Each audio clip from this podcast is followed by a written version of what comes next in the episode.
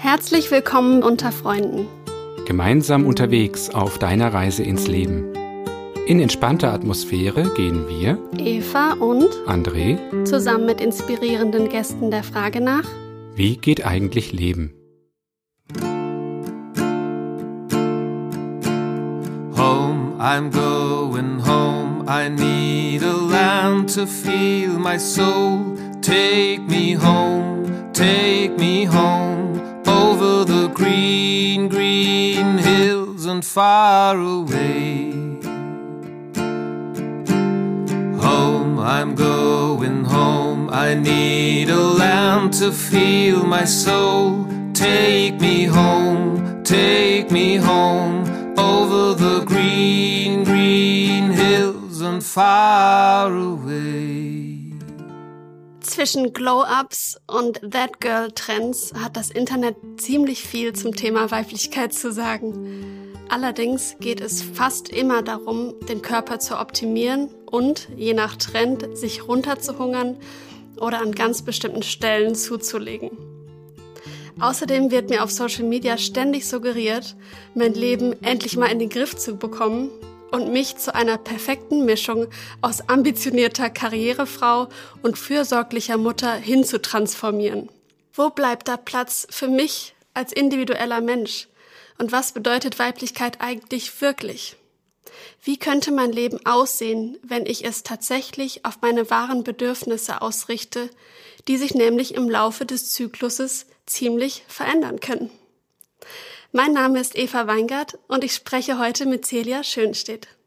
Sie ist Heilpraktikerin mit eigener Praxis in Hamburg mit dem Schwerpunkt Frauenheilkunde und tatsächlich schon das zweite Mal im Podcast. Der Anlass für das Gespräch heute ist, dass Celia gerade ein Buch zum Thema Weiblichkeit herausgebracht hat.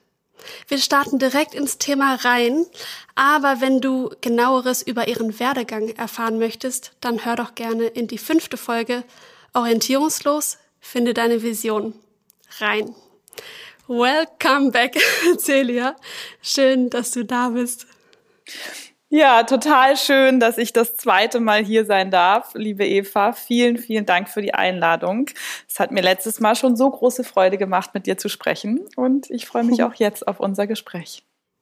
Begegnen dir eigentlich viele Frauen in der Praxis, die diesen Druck verspüren, zu funktionieren oder funktionieren zu müssen und gesellschaftlichen Zwängen irgendwie entsprechen zu müssen? Ja, auf jeden Fall. Also ich würde sagen, das Thema Funktionieren ist definitiv eins, was bei sehr, sehr vielen Frauen mit Zyklusstörungen an der Basis sozusagen zu finden ist. Und an der Stelle kommen sie natürlich auch in diesen persönlichen Konflikt mit sich selber, weil sie ja das Gefühl bekommen, mein Körper funktioniert nicht mehr richtig. Der macht mhm. im Laufe des Zykluses komische Sachen, richtig bis hin natürlich zu schweren Leiden und starken Symptomen und sehr schlimmen Regelschmerzen zum Beispiel, bis hin zu Ohnmachtsanfällen, Erbrechen und so wow. weiter. Also ich arbeite wirklich gerade mit vielen Frauen, die da jeden Monat so unglaublich stark leiden, dass das natürlich auch richtig einem nahe geht und rührt. Und natürlich haben die dann einen unglaublich starken inneren Druck, dass sie nicht mehr funktionieren. Sie können eventuell Tage im Monat ihrem Studium nicht mehr nachgehen oder ihrer Arbeit nicht nachgehen, müssen sich krank schreiben lassen jeden Monat. Und ich habe da unglaubliches Mitgefühl, weil ich selber ja genau das auch schon mal erlebt habe über Jahre und einfach weiß, wie das ist und weiß, wie sich das anfühlt aber dieses sozusagen funktionieren müssen und ich sage jetzt mal auch vielleicht einen ja, optimalen Wirtschaftsfaktor für unsere Gesellschaft darstellen oder wie auch immer man das nennen möchte. Mhm. Das ist, glaube ich, auf jeden Fall hier auch eine Wurzel des Übels, denn es ist sozusagen eine unglaublich große Diskrepanz zu unserem Frau sein und zu unserem zyklischen Wesen, was wir alle nun mal haben, wir Frauen, zumindest von der Pubertät bis zu den Wechseljahren. Und das kommt sich an der Stelle natürlich wahnsinnig stark in die Quere. Mhm. Ja, auf den Zyklus will ich unbedingt auch noch später zu sprechen kommen. Ich habe in deinem Buch Lebe deine weibliche Energie, das du gemeinsam mit deiner Kollegin Petra Schneider rausgebracht hast, gelesen, dass immer wieder Klientinnen bei dir auftauchen, die sogar so weit gehen, zu sagen, ich wäre lieber ein Mann.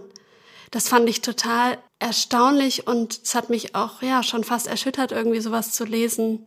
Woran liegt das? Also ich glaube, dass das tatsächlich ein Zusammenspiel ist aus verschiedenen Faktoren. Ich denke jetzt gerade da an äh, zwei ehemalige Patientinnen, mit denen ich das auch in sehr starker Form erlebt hatte, die auch wirklich solche Aussagen getroffen haben, die auch Schwestern waren. Und mhm. was sicherlich eine große Rolle gespielt hat, war deren Prägung. Ja, also mhm. das sozusagen das Frausein und auch der Bezug zum weiblichen Körper und seinen natürlichen Vorgängen, zu denen ja nun mal der Zyklus gehört, zu denen aber auch Dinge natürlich gehören, wie zum Beispiel weibliche Lust, Sexualität und so weiter. Und das alles war in deren Erfahrungswelt einfach, waren sehr schwierige und belastete Themen gewesen. Und auf der anderen Seite hatten die aber eben auch dann wirklich verschiedene ja, Beschwerden und Symptome in Bezug auf Absetzen der Pille und dann kein Zyklus mehr und so weiter. Dass es wirklich auch zu Verzweiflung und depressiven Verstimmungen und so geführt hat. Mhm. Und dann liegt das sozusagen nahe, so diesen Wunsch zu äußern, naja, wenn ich jetzt ein Mann wäre, dann hätte ich einfach diese ganzen monatlichen Probleme ja nicht, weil ein Mann ja auch immer ähm, sozusagen eine mehr oder weniger ausgeglichene Hormonausschüttung hat und dementsprechend einfach auch gar nicht diesen Schwankungen unterliegt, die wir Frauen eben auch dann in unserer Stimmung spüren und die ja manchmal auch zugegebenermaßen anstrengend sein können. Ja, klar. Ich vermute vor allem dann, wenn man sich damit noch gar nicht auseinandergesetzt hat, kann das ganz schön überwältigend sein. Ganz genau. Und wenn man aufgrund dessen, dass man sich eben damit noch nicht beschäftigt hat, eigentlich auch immer wieder gegen seine eigene Natur lebt ne? und sozusagen gegen seinen Körper und dadurch natürlich ja auch mehr Symptome produziert und mit denen dann praktisch ins Hadern kommt und dadurch auch in ein äh, negatives Verhältnis zum eigenen Körper gelangt. Erlebst du einen Zusammenhang zwischen dem eigenen Zugang zum Körper, dem Frausein und bestimmten Krankheitsbildern? Vielleicht mal jetzt erstmal bezogen auf eher jüngere Frauen. Ja, also eins, was ich vorhin ja auch schon so kurz andeutete, ähm, ist sicherlich dieser Negativbezug, sag ich jetzt mal, zum eigenen Körper und vor allem eben zu seinen weiblichen Vorgängen wie dem Zyklus, dass das ähm, ganz klassischerweise zu zum Beispiel vermehrten Regelschmerzen führt, weil wir einfach innerlich ja dann auch anspannen, verspannen, möglicherweise dazu noch dieser Funktionierdruck kommt und dass da dann mehr Verkrampfungen entstehen, ist erstmal, glaube ich, schon mal relativ leicht nachvollziehbar. Und wenn wir eben auch kein gutes Verhältnis haben zu unserem Körper, dann hat das meistens auch die Auswirkung, dass wir eigentlich keinen richtigen Bezug zu unseren Gefühlen haben, weil wir ja die Gefühle nun mal auch über unseren Körper wahrnehmen. Ja, wir merken meinetwegen, Mensch, da sitzt gerade eine Wut im Bauch oder eine Angst schnürt mir den Hals zu oder geht mir an die Nieren oder was auch immer. Ja, also wir kennen das alles. Die Laus ist mir über die Leber gelaufen und so weiter. Ja, spannend auch diese Redewendungen. Ne? Die Ganz geben genau. immer ziemlich viel Aufschluss. Ganz genau, exakt. Also, dass wir da auch schon einen direkten Bezug zum Beispiel zwischen bestimmten Gefühlen und ähm, Organen und Körperbereichen herstellen können. Und wenn wir eben unseren Körper nicht gut spüren, dann haben wir auch in der Regel eben wie nicht wirklich gut gelernt, ähm, erstens mal unsere Gefühle wahrzunehmen und zweitens dann eben auch nicht gelernt, die dann auf eine gesunde Art und Weise auszudrücken, was dann eben äh, mit der Zeit dazu führt, dass diese Gefühle, also sich anstauen, sich in unserem Energiesystem ablagern, dann nennen wir sie, das ist jetzt eine Definition aus dem Buch, es gibt ja immer viele Möglichkeiten, äh, Emotionen, also wirklich sozusagen vergangene Gefühle, die uns damals so überwältigt hätten, dass wir nicht in der Lage waren, sie zu fühlen und dass wir sie deshalb wie verdrängt und weggepackt haben. Und die sind aber deshalb leider nicht einfach weg und raus aus unserem System, sondern eben schön dort ne? noch. Schön wär's, einfach wär's, aber so einfach ist es dann doch nicht an der Stelle, äh, mhm. sich dann irgendwo abgelagert haben und eben den Energiefluss ähm, stören können und damit dann auch unseren Stoffwechsel und damit ganz natürlich auch unsere Hormonkreisläufe Abläufe, die ja eine sehr, sehr ein fein justiertes Ineinandergreifen sind, wenn sie denn harmonisch ablaufen, diese Regelkreisläufe. Und äh, dass das natürlich dann auch darauf eine Auswirkung hat und äh, sogar so weit gehen kann, dass Frauen zum Beispiel eine Amenorrhoe bekommen, also eine komplett ausbleibende Regelblutung. Krass, und dann geht einfach gar nichts mehr. Also weder Hormonproduktion noch Regelblutung, alles stoppt dann. Genau, dann haben die Frauen keine Regelblutung mehr und haben möglicherweise möglicherweise sogar, wenn man die Hormonwerte alle überprüfen würde, Hormonwerte wie vor der Pubertät oder nach den Wechseljahren oder sowas. Uff, ähm, okay. Man muss dazu sagen, das kann leider auch tatsächlich oft durch die Einnahme der Antibabypille ähm, als Folge entstehen. Also mhm. das sehe ich wirklich in meiner Praxis leider überhaupt nicht selten, dass die Frauen, und da müssen die die gar nicht mal 10, 15 Jahre genommen haben, bei manchen Frauen reichen leider auch schon ein paar Jahre Pille genommen, abgesetzt und nichts geht mehr. Und die Eierstöcke schlafen und die Ärzte sagen, ja, das sind jetzt verfrühte Wechseljahre. Und wenn man das einer 25-jährigen Frau sagt, dann ist das irgendwie nicht witzig, äh, muss ich ganz nee. ehrlich sagen. Und ich habe auch inzwischen absolut kein Verständnis mehr für die ganzen Frauenärzte und Ärztinnen, die jungen Mädchen mit 14, 15 Jahren, wo sich vielleicht gerade erst der Zyklus etabliert hat oder noch dabei ist, überhaupt seinen eigenen Rhythmus zu finden, für Beschwerden wie starke Regelschmerzen, Akne oder sonst irgendwas die Pille verschreiben, wo es noch nicht mal um Verhütungsfragen geht, weil das einfach aus meiner Sicht grob fahrlässig ist. Das ist so ein Eingriff in den Körper, der solche schweren und negativen und wirklich krankheitswertigen Folgen ähm, haben kann. Und selbst wenn es nicht zu irgendwelchen Krankheiten führt, unseren Körper auf so vielfältige Weise negativ beeinflusst, dass das aus meiner Sicht einfach verboten gehört, ja, dass einer Frau unter, ich sage jetzt mal 21 einfach man keine Pille verschreiben dürfte. So sehe ich das wirklich, muss ich ganz ehrlich sagen. Weil ich einfach diese Fälle in meiner Praxis ständig sehe. Und ich hatte jetzt gerade eine Patientin vor ein paar Tagen, die mir erzählt hat, dass sie nur ein Jahr lang mal die Hormonspirale hatte. Das ist natürlich ähm, nochmal eine andere Baustelle, vor allem weil einem die Frauenärzte ja weiß machen wollen, die würde nur lokal wirken. Und das ist absoluter Bullshit. Tut mir leid, die Ausdrucksweise, aber an der Stelle werde ich auch gerne mal vehement, weil ich finde, dass die Frauen müssen das wissen. Das muss, darüber muss aufgeklärt werden. Natürlich wirkt die über die Schleimhäute in den ganzen Blutkreislauf und damit auf unser ganzes System und die Verbindungen zwischen der Hormonspirale und wirklich schweren Depressionen ist in den letzten Jahren immer mehr erforscht worden. Und diese junge Frau hatte Suizidgedanken. Ja, und am Ende kam raus, dass es alles durch die Hormonspirale war und es wurde dann nach dem Ziehen dieser Spirale auch alles wieder gut. Unter den Folgen leidet sie letztlich noch immer, ja, mit Zyklusstörung, was wir jetzt behandeln wollen. Und das sind eben so Dinge auch aus meiner Sicht, die auch hier mit reinspielen und so, so wichtig sind, weil natürlich sorgt äh, die Antibabypille dafür, dass die Frauen sozusagen reibungslos funktionieren, weil nämlich ihr Zyklus ausgeschaltet wird und der Körper letztendlich, wenn wir so wollen, künstlich in, nach den Wechseljahren versetzt wird, weil da ja mhm. nichts mehr stattfindet. Das wird alles auf Eis gelegt.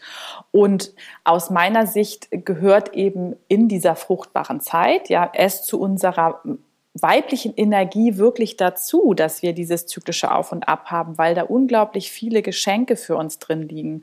Und wenn das durch ein künstliches Medikament, was ja die Pille ist, uns komplett genommen wird, dann ist es aus meiner Sicht auch ungleich schwerer, überhaupt in ein gutes und heilsames Verhältnis mit unserem weiblichen Körper und unserem Frausein und der weiblichen Energie zu kommen. Ja, ich finde das total spannend, das zu hören. Ich habe tatsächlich auch eher ähnliche Erfahrungen gemacht wie die, die du beschreibst. Nicht ganz so heftig, dass es bis zu Suizidgedanken kam, aber durchaus eher schwierige Erfahrungen mit der Antibabypille. Mhm. Aber wir hatten erst vor zwei Wochen in der Mittagspause eine rege Diskussion zu genau diesem Thema. Mhm. Und eine Kollegin hat ganz vehement gesagt, mir hat es damals so geholfen, die Pille zu nehmen, weil sie so starke Schmerzen hatte und eigentlich ja in der Zeit kaum lebensfähig irgendwie war. Und seitdem sie die genommen hat, konnte sie einfach frei sein. Und das ist ja auch dann wieder eine große Qualität.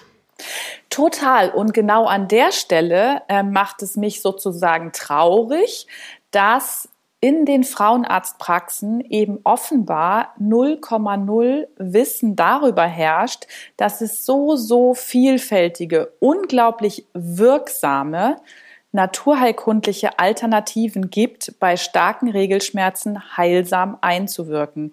Da brauchen wir wirklich nicht die Pille dafür. Und das ist genau das, was ich meine. Also ich erlebe so, so viele Frauen, die sagen, dass sie mit vielfältigsten Beschwerden ähm, zu ihrem Frauenarzt gehen, sei es starke PMS-Beschwerden oder sei es schlimme Regelschmerzen oder sei es unerfüllter Kinderwunsch oder sei es die Endometriose oder oder. Und die einzige Therapieoption, mhm. die den. Frauen dort angeboten wird, ist die Antibabypille. Und das kann nicht sein. Das kann einfach nicht sein. Ja, da kann ich, kann ich sehr mitgehen. Ja. Und dieser Kollegin von dir hätte ich total mit tiefstem Mitgefühl. Ich kann das unglaublich gut verstehen, ja. Und wenn ihr das damals geholfen hat, ist es wunderbar.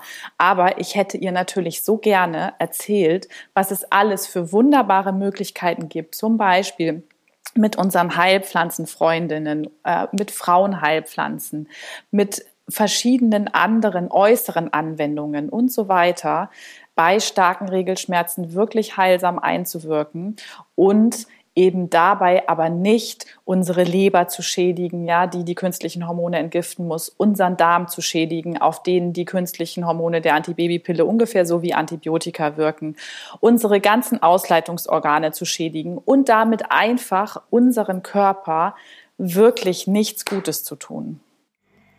Wir sind jetzt schon ganz nah dran an, an meiner nächsten Frage. Also wenn man vielleicht auch so negative Erfahrungen gemacht hat, hat man vielleicht zu diesem Organ der Gebärmutter nicht gerade das allerbeste Verhältnis. In der Frauenheilkunde ist das aber ein Riesenthema.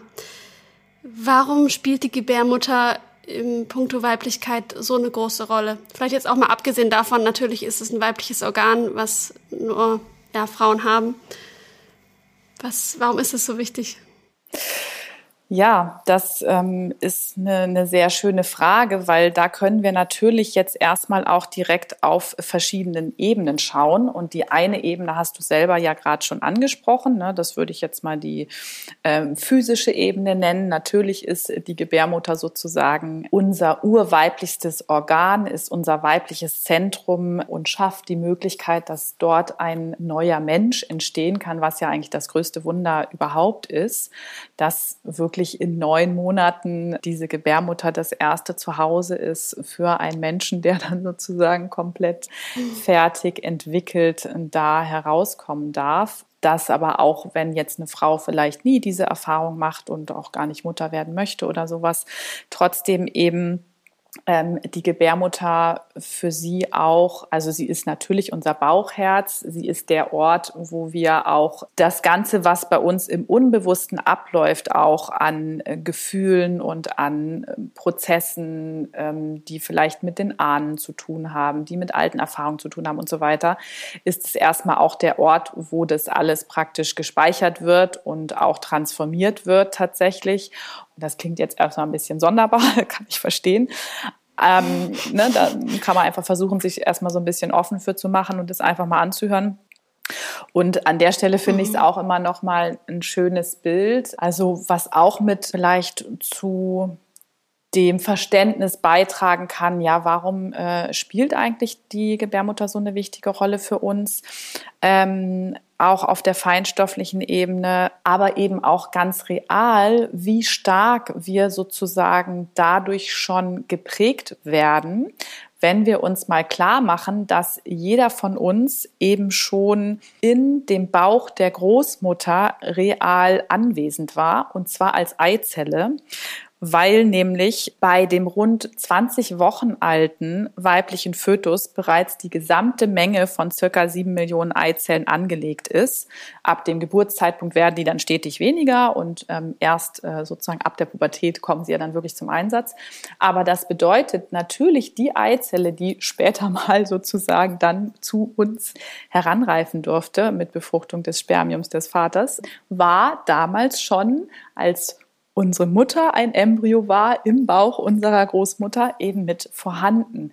Und ähm, ach verrückt. Genau, das ist ja erstmal, also das ist sozusagen ganz äh, real und klar ist ja auch, das wissen wir auch inzwischen, dass alles, was sozusagen eine Frau während der Schwangerschaft erlebt, auch auf ihr ungeborenes Kind wirkt. Ja, das äh, ist sozusagen mhm. ja völlig ähm, gut erforscht inzwischen und dass wir da dann einfach noch mal wie eine Stufe weiterdenken können ja, und es wirkt aber auch auf alle Zellen, die dieses ungeborene Kind eben schon in sich trägt, so auch die Eizellen, aus denen dann irgendwann mal wir geworden sind. Und äh, dementsprechend ist, sind dann so diese ganzen Dinge, die ja auch ähm, in den letzten Jahrzehnten viel beachtet wurden, die Generation der Kriegsenkel und Kriegskinder und so weiter, wird das für mich auch alles noch mal realer und greifbarer weil ja, alles, stimmt. was sozusagen unsere Oma vielleicht erlebt hat im Zweiten Weltkrieg oder davor oder wie auch immer, und viele ja dann auch in der Zeit sogar noch schwanger waren und so weiter. Also dass das alles eben seine Wirkung hat, ja, und dass wir das natürlich mhm. epigenetisch dann ähm, in uns tragen was ja noch nicht mal real über das Körperliche gehen muss, ja, sondern eben auch auf psychischer Ebene sich natürlich Themen und Traumata weitervererben können, aber rein körperlich gesehen eben über die Gebärmutter da auch schon eine ganz wichtige Prägung stattfindet. Kannst du noch mal kurz Epigenetik erklären? Also äh, bei der Epigenetik kommt aus dem Griechischen, bedeutet Epi dazu außerdem und Genetik kennen wir natürlich, geht es sozusagen um die Erklärung, wie Lebewesen sich entwickeln und wie eben die Genetik, also die Vererbungslehre, auch einfach aufgrund von gewissen Umwelteinflüssen und durch menschliche Beziehungen einen Einfluss auf die Gene ausüben kann. Und es geht dann praktisch immer um diese Frage, wann bestimmte Gene in Anführungszeichen an oder ausgeschaltet, also eben aktiviert oder ähm, einfach nicht aktiviert werden. Und dass da immer mehr eben erforscht wurde, dass zum Beispiel traumatische Erfahrungen einfach einen starken Einfluss haben können und äh, auf eine gewisse Art und Weise weiter vererbt werden. Also wir sprechen dann von sogenannten sekundären Traumatisierungen. Das kann sich bei den Menschen ähm, zunächst tatsächlich so anfühlen, als ob sie bestimmte Dinge selber erlebt hätten. Mhm. Und da meistens ist es dann was, was erst irgendwann in einem therapeutischen Prozess auch ähm, herauskommt, dass das eher was war, was zum Beispiel deren Eltern oder sogar äh, deren Großeltern erlebt haben. Genau, also das äh, ist einfach so der Forschungszweig, der dann auch bei der Epigenetik untersucht wird. Machen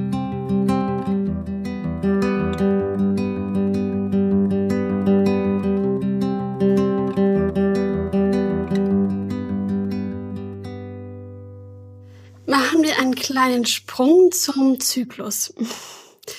Der Zyklus teilt sich ja auf in verschiedene Phasen. Wie würdest du diese Phasen beschreiben? Also eine Beschreibungsmöglichkeit, die ich tatsächlich ganz schön finde, weil sie einfach auch so ja, liebevoll unsere Verbindung mit der Natur zeigt, ist ja den Zyklus in die vier Jahreszeiten einzuteilen. Und wir sprechen ja immer hm, von dem ersten Zyklustag mit dem Beginn der Regel. Und das bedeutet, dass wir mit unserer Menstruation eben in den Winter eintreten und normalerweise, wenn früher sozusagen die Frauen noch ganz im Einklang mit der Natur menstruiert haben, dann war das Natürliche, dass das sozusagen zum Neumond stattgefunden hat. Und dann kommen wir nach dem Ende der Blutung ähm, und vielleicht noch den Resten davon, wo wir dann auch merken, dass wir schon wieder mehr Energie bekommen, eben in den Frühling. Und das nennen wir sozusagen auch die Präovulationsphase, also einfach die Phase vor dem Eisprung. Und äh, viele Frauen merken das vielleicht auch, dass sie da eben einfach mehr Energie zur Verfügung haben, vielleicht auch mehr Ideen und Umsetzungskraft, um diese Ideen auch direkt zu realisieren, auch Lust haben, mit anderen mehr in Interaktion zu treten, vielleicht viel auszugehen, im Außen zu sein, mehr fordernden Sport zu machen zum Beispiel, all solche Dinge. Ja, also das, was wir im Jahreskreislauf einfach als Frühlingsgefühle bezeichnen können, ja, das ist sozusagen was, was wir in dieser Zeit spüren können, je mehr wir eben auch da mit unserem Körper im Einklang sind und sozusagen mit einer Zyklusachtsamkeit da herangehen. Und das ist dann ja auch die Phase des zunehmenden Mondes. Und dann treten wir sozusagen in den Sommer ein und das ist eben die Woche rund um den Eisprung. Und wenn das praktisch im natürlichen Mondkreislauf wäre, was ja 29,5 Tage sind im Durchschnitt, ähm, das wäre dann theoretisch sozusagen ein äh, ganz natürlicher Zyklus und um den mehr oder weniger bewegen sich ja dann auch alle herum. Dann findet das eben zum Vollmond statt. Und das ist klar, dass äh, wenn wir rausschauen sozusagen in die Natur und so diese Monate Juli, August anschauen, äh, die pralle Fülle, die äh, komplette mhm. Hitze, auch schon natürlich die Vorbereitung, wenn wir so wollen, des Erntens. Ne? Vielleicht wird dann da schon das Getreide eingefahren und so weiter. Und es ist auch so, diese Zeit, in der wir uns vielleicht so ganz besonders, sag ich jetzt mal, in unserem Saft fühlen, in unserer Kraft, in unserer hm. eigenen Energie, aber auch in, in der Lebensfreude. Ne? Wir gehen irgendwo draußen baden, haben zusammen Grillabende, Tanzfeste, alles unter freiem Himmel in der lauen Sommerluft. Also so ungefähr ist dann die Stimmung eben. Äh, so können wir das dann auch wahrnehmen. Und ähm, dann treten wir sozusagen in den Herbst ein. Und das ist bei sehr vielen Frauen, vor allem natürlich auch Frauen, die dann wegen Beschwerden in meine Praxis kommen, die nicht ganz so mhm. beliebte Phase, das nennen wir ja auch die prämenstruelle Phase, äh, der abnehmende Mond, wo es eigentlich darum geht, dann auch schon wieder den großen Reinigungsprozess vorzubereiten. Und ist das nicht auch die längste Phase? Nein, das kann man so nicht sagen. Eigentlich ähm, wäre jede Phase ungefähr eine Woche. Ne? Also dann okay. wären wir sozusagen bei 28 Tagen, kommt natürlich so gesehen nicht ganz hin, ja. Ähm, aber ähm, also was wir, glaube ich, manchmal denken, ist, dass die bereits ab dem Eisprung beginnt. Und ähm, ich würde aber sagen, dass das natürlich immer fließende Übergänge sind und dass ähm, der Sommer auch durchaus bis drei, vier Tage sozusagen nach dem Eisprung ähm, andauern kann. Ja. Und wenn wir es genau nehmen, der Winter vielleicht dann auch schon zwei, drei Tage sozusagen vor der Blutung beginnen würde, ne? so von mhm. der inneren Stimmung her. Ähm, und dann ist es vielleicht so, dass der Herbst meinetwegen die Phase mit acht, neun Tagen ist. Ja, das kann durchaus sein. Aber vom Grundprinzip her würde ich sagen, äh, dürfte jede Phase eben ungefähr eine gute Woche sein. Ne? Je mhm. nach Zykluslänge auch. Ja, also die ist natürlich deshalb so unbeliebt, weil viele von uns eben in diesem, was wir ganz eingangs sagten, wenn wir in diesem Funktioniermodus unterwegs sind, dann ist es ja etwas, was in unserem Körper, ich erkläre es jetzt nur mal so kurz, ganz grob, eher, sag ich mal, tendenziell äh, Sympathikus betont ist, ja, also der Ast unseres vegetativen Nervensystems, der sozusagen für die Anspannung steht, für Funktionieren eben, für Sachen machen und auch natürlich für Kampf oder Flucht. Und was dann eher in unserem Körper wie eine Art Stressmodus ist und unseren Nebennieren sozusagen abverlangt, auch genügend Cortisol zu produzieren, nämlich das Stresshormon um alle Anforderungen erfüllen zu können. Und das führt dann tendenziell eben auch dazu, dass dem Körper da dass Progesteron sozusagen ein bisschen entzogen wird. Das ist eigentlich unser wichtigstes Fortpflanzungshormon, was mhm. die zweite Zyklusphase dominiert. Und der Körper kann das nämlich umbauen in das Stresshormon Cortisol und eben auf diesem Wege sicherstellen, dass er quasi alles hinkriegt, was jetzt hier gerade gefordert wird. Einerseits ja super praktisch, aber Absolut. wenn man es nicht absichtlich macht, ja, dann und, ist, und super praktisch für Problem, Notzeiten. Ne? Also das ist genau mhm. genau das. Und deswegen, also auf der Flucht ist eine Frau tendenziell eher nicht schwanger geworden, konnte auch mal sein, aber ähm, war jetzt ja praktisch vom Körper her so gedacht, okay, wir müssen uns jetzt um unsere eigene Existenz kümmern und alles andere hat dann natürlich erstmal keinen Raum. Sprich, das Thema Fortpflanzung können wir mal aufs Abstellgleis ähm, stellen und das ist ja auch gesund mhm. so. Und wenn das aber mehr oder weniger ein Vorgang ist, der in unserer Leistungsgesellschaft bei den Frauen praktisch jeden Monat so passiert oder eben zu einem Dauerzustand wird, dann kommt praktisch erst ja das Ungesunde damit hinein und dann kommen wir eben dazu, dass wir eigentlich eben zu wenig Progesteron zur Verfügung haben, was einfach auch unser Entspannungs- und Wohlfühlhormon ist. Und genau deshalb fühlen sich dann ganz viele Frauen eben in der zweiten Zyklusphase nicht mehr wohl, weil einfach dieses Hormon heutzutage, kann man so sagen, sehr, sehr vielen Angriffen unterliegt, ja, also bildlich gesprochen, durch unsere Lebensweise.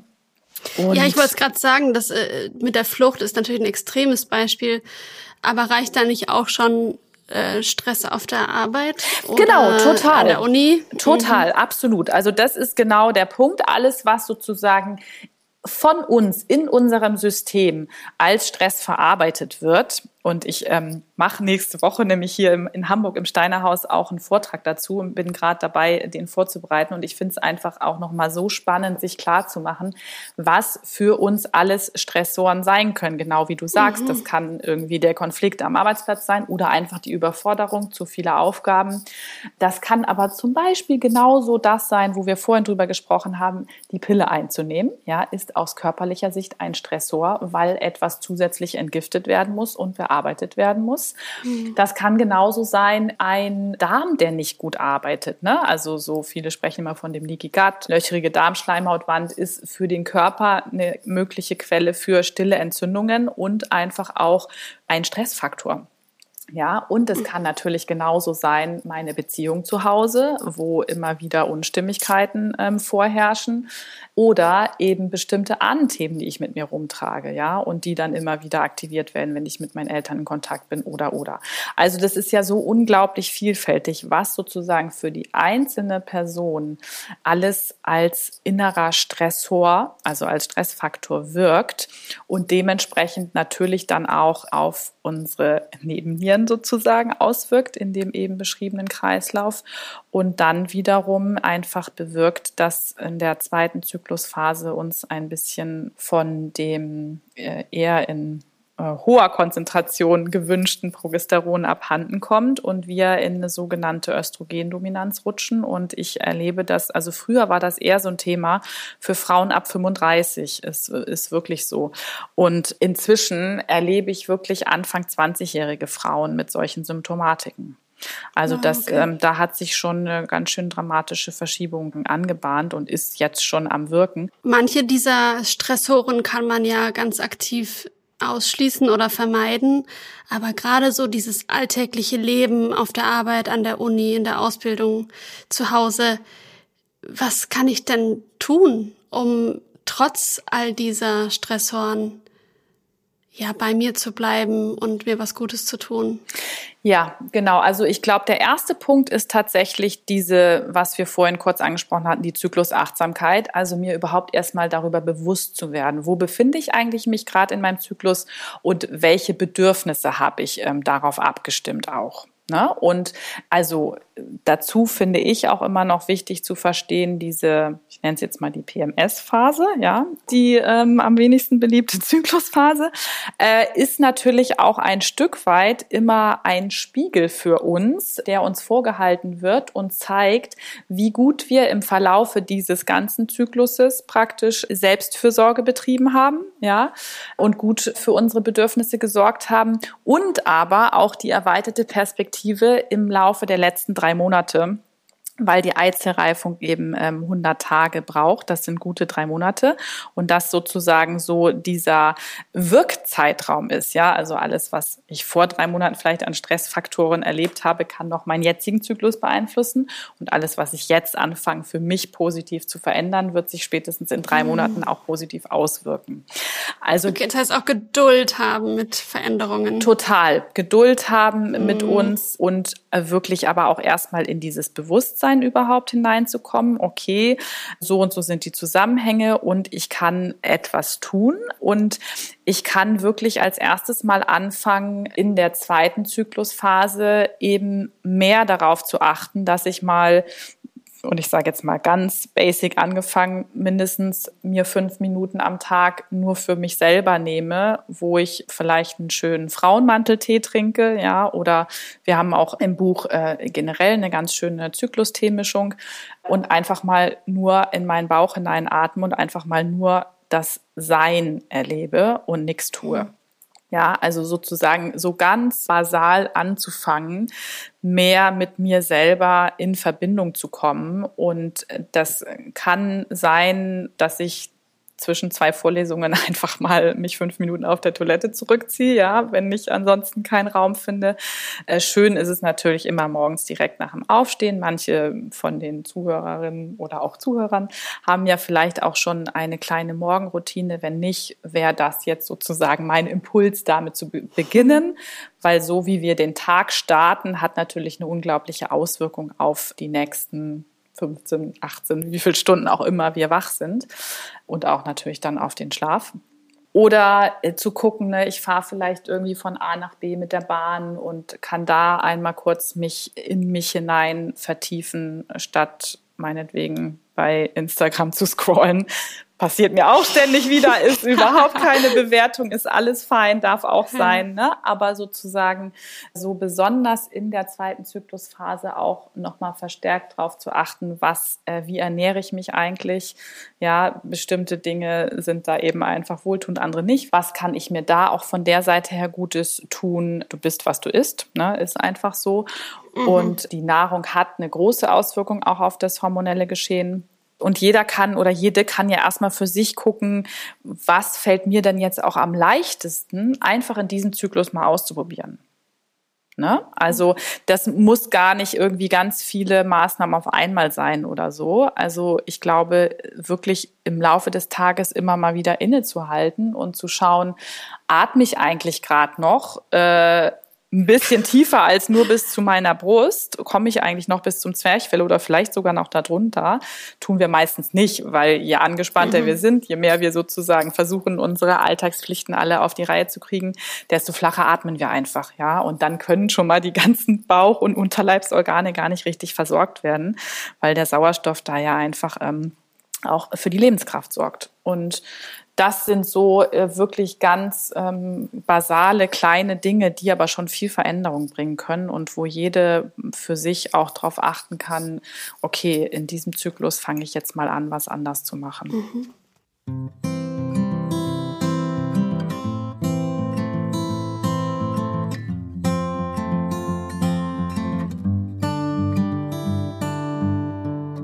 Jetzt haben wir ja viel über die körperliche Komponente der Weiblichkeit gesprochen. Du sprichst ja in deinem Buch aber auch über Eigenschaften, die eher männlich und eher weiblich sind. Und mir ging es so, dass ich da manchmal ein bisschen angeeckt bin, ehrlich gesagt. Oh, spannend. Erzähl mal. So als emanzipierte Frau denke ich mir auch, eigentlich ist doch alles relativ. Man kann ja jede Eigenschaft haben und jede Art von Charakter ausleben und hm, beispielsweise hier schreibst du, weiblich ist Hingabe, Schöpferkraft, Kreativität, Empfangen, Genießen, Entspannen, Intuition, mhm. Heilen, Sensibilität und so weiter. Mhm. Männ männlich wäre dann Fokussieren, Strukturieren, Entscheiden, Schützen, Handeln, Bewegung, Verstand, Kraft, Macht und so weiter.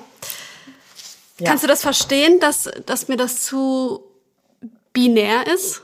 Oder total. Ich glaube, an der Stelle ist es ganz wichtig. Mhm. Ja, total. Gut, dass du es ansprichst. Ich danke dir. Also an der Stelle ist mir ganz wichtig, einmal kurz darauf einzugehen, dass wir bitte nicht gleichsetzen mögen, weibliche Energie ist gleich Frau, männliche Energie ist gleich Mann, mhm, mhm. sondern wir Frauen und Männer haben sozusagen gleichermaßen weibliche und männliche Energie in uns. Und es geht natürlich immer um die gesunde Balance. Ja, also natürlich brauchen wir, ich sag dir ganz ehrlich, ohne meine ordentliche männliche Energie wäre dieses Buch jetzt nicht hier. ja, weil ich habe dafür gesorgt, dass das Inhaltsverzeichnis strukturiert wurde. Ich habe darauf fokussiert, dass äh, ne, drei Wochen lang habe ich mir eine Schreibauszeit genommen äh, und quasi von morgens bis abends nur an dem Buch gearbeitet und so weiter. Das wäre ohne meine männliche Energie nicht möglich gewesen. Ja, mhm. das heißt, jede und jeder von uns hat natürlich beide Anteile in sich und wenn es sozusagen im Gesunden ist, sage ich jetzt mal, dann ist eben bei uns Frauen der Anteil der weiblichen Energie vielleicht ein bisschen stärker ausgeprägt und bei den Männern eben andersrum. So und dann hat ja jeder sowieso seine individuellen ähm, ja, Persönlichkeitsanteile, Charakterausprägung, wie auch immer wir das nennen wollen, wo sich das dann sozusagen bunt mischt.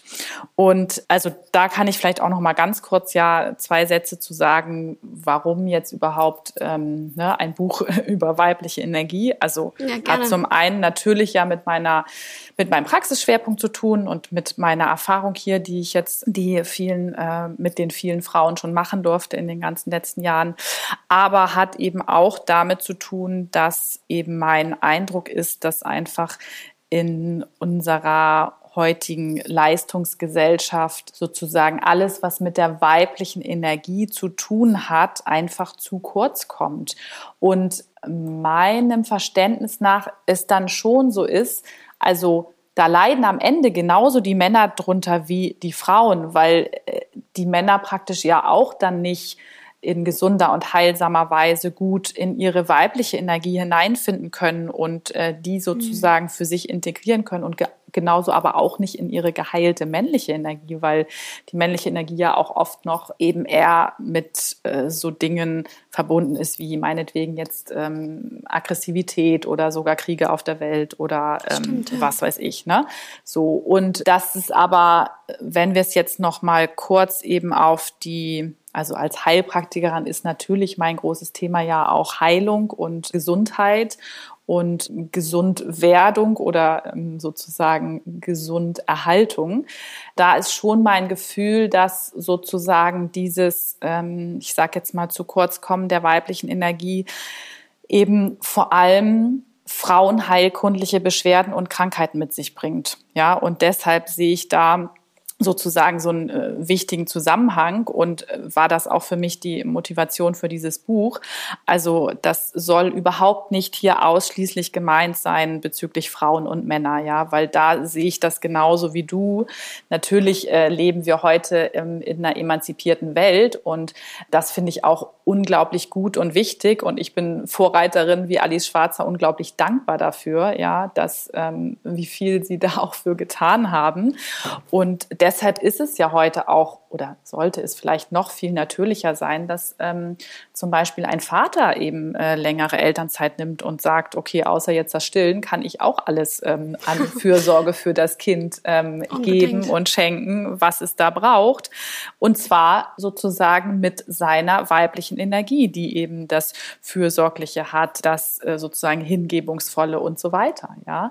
Und ähm, es ja auch Gott sei Dank immer mehr Männer gibt, die auch wirklich ihre Vaterqualitäten einsetzen wollen und in, in, einer guten Bindung mit ihren Kindern sein wollen und so weiter. Das ist ja alles schon, finde ich, in diese schöne, heilsame Richtung, dass sowohl wir Frauen als auch die Männer eben in sich ähm, beide Anteile in Balance bringen dürfen und miteinander in Harmonie bringen dürfen.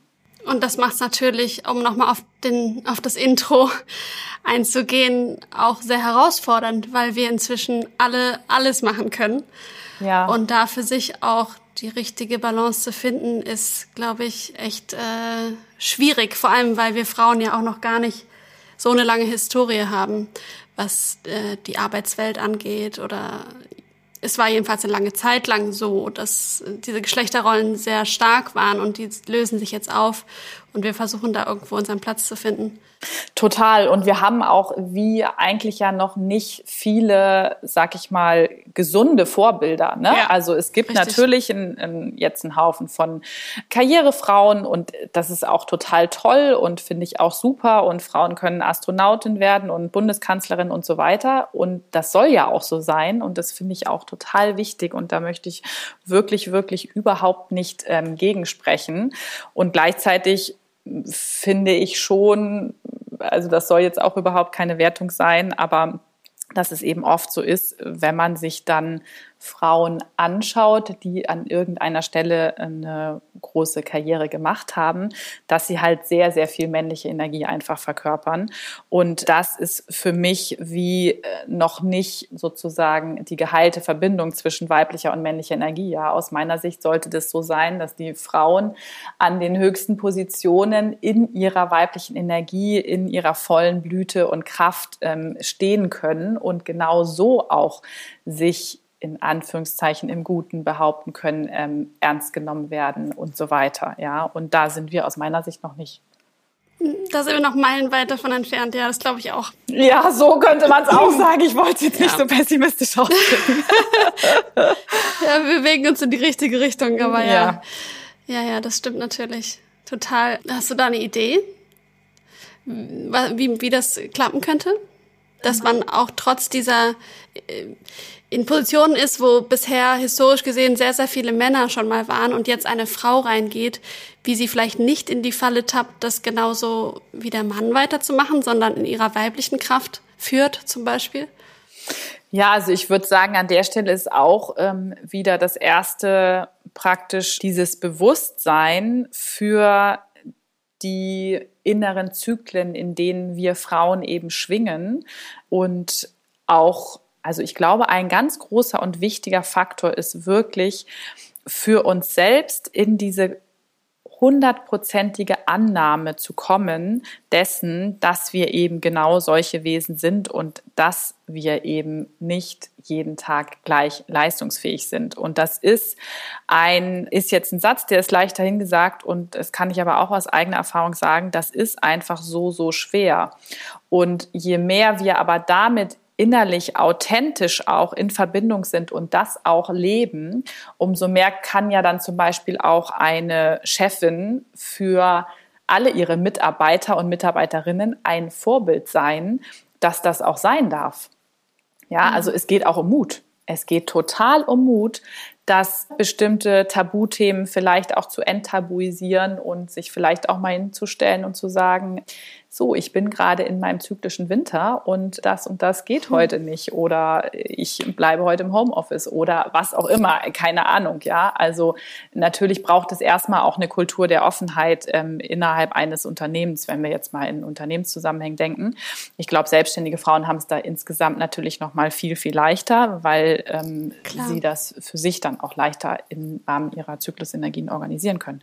Und da dann aber auch wirklich diesen Mut zu haben, das äh, Vorbild für andere zu sein und auch diesen inneren Willen zu haben. Ja, ich möchte gerne eine Führungskraft sein oder eine Karrierefrau sein, die eben in ihrer weiblichen Kraft bleibt und mit ihrer weiblichen Energie sozusagen in einer guten Verbindung ist und auch aus dieser, sagen wir jetzt mal, ne, dieser Schöpferkraft, dieser Kreativität, dieser Intuition herausführt und eben nicht, weil man irgendwie äh, bestimmte was weiß ich, Analysebögen hat und sagt, okay, das und das und das muss jetzt hier abgehakt werden oder so.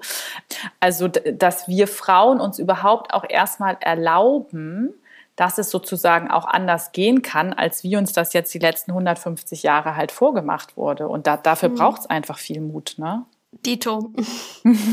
ja, liebe Celia, vielen, vielen Dank für das Gespräch. Gibt es noch irgendwas, was du gerne noch unseren Hörerinnen mitgeben möchtest?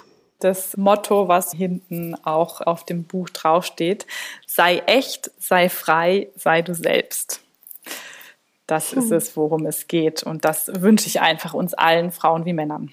Wenn du gerne mehr erfahren möchtest über Celia, dann liest doch gerne das Buch Lebe deine weibliche Energie.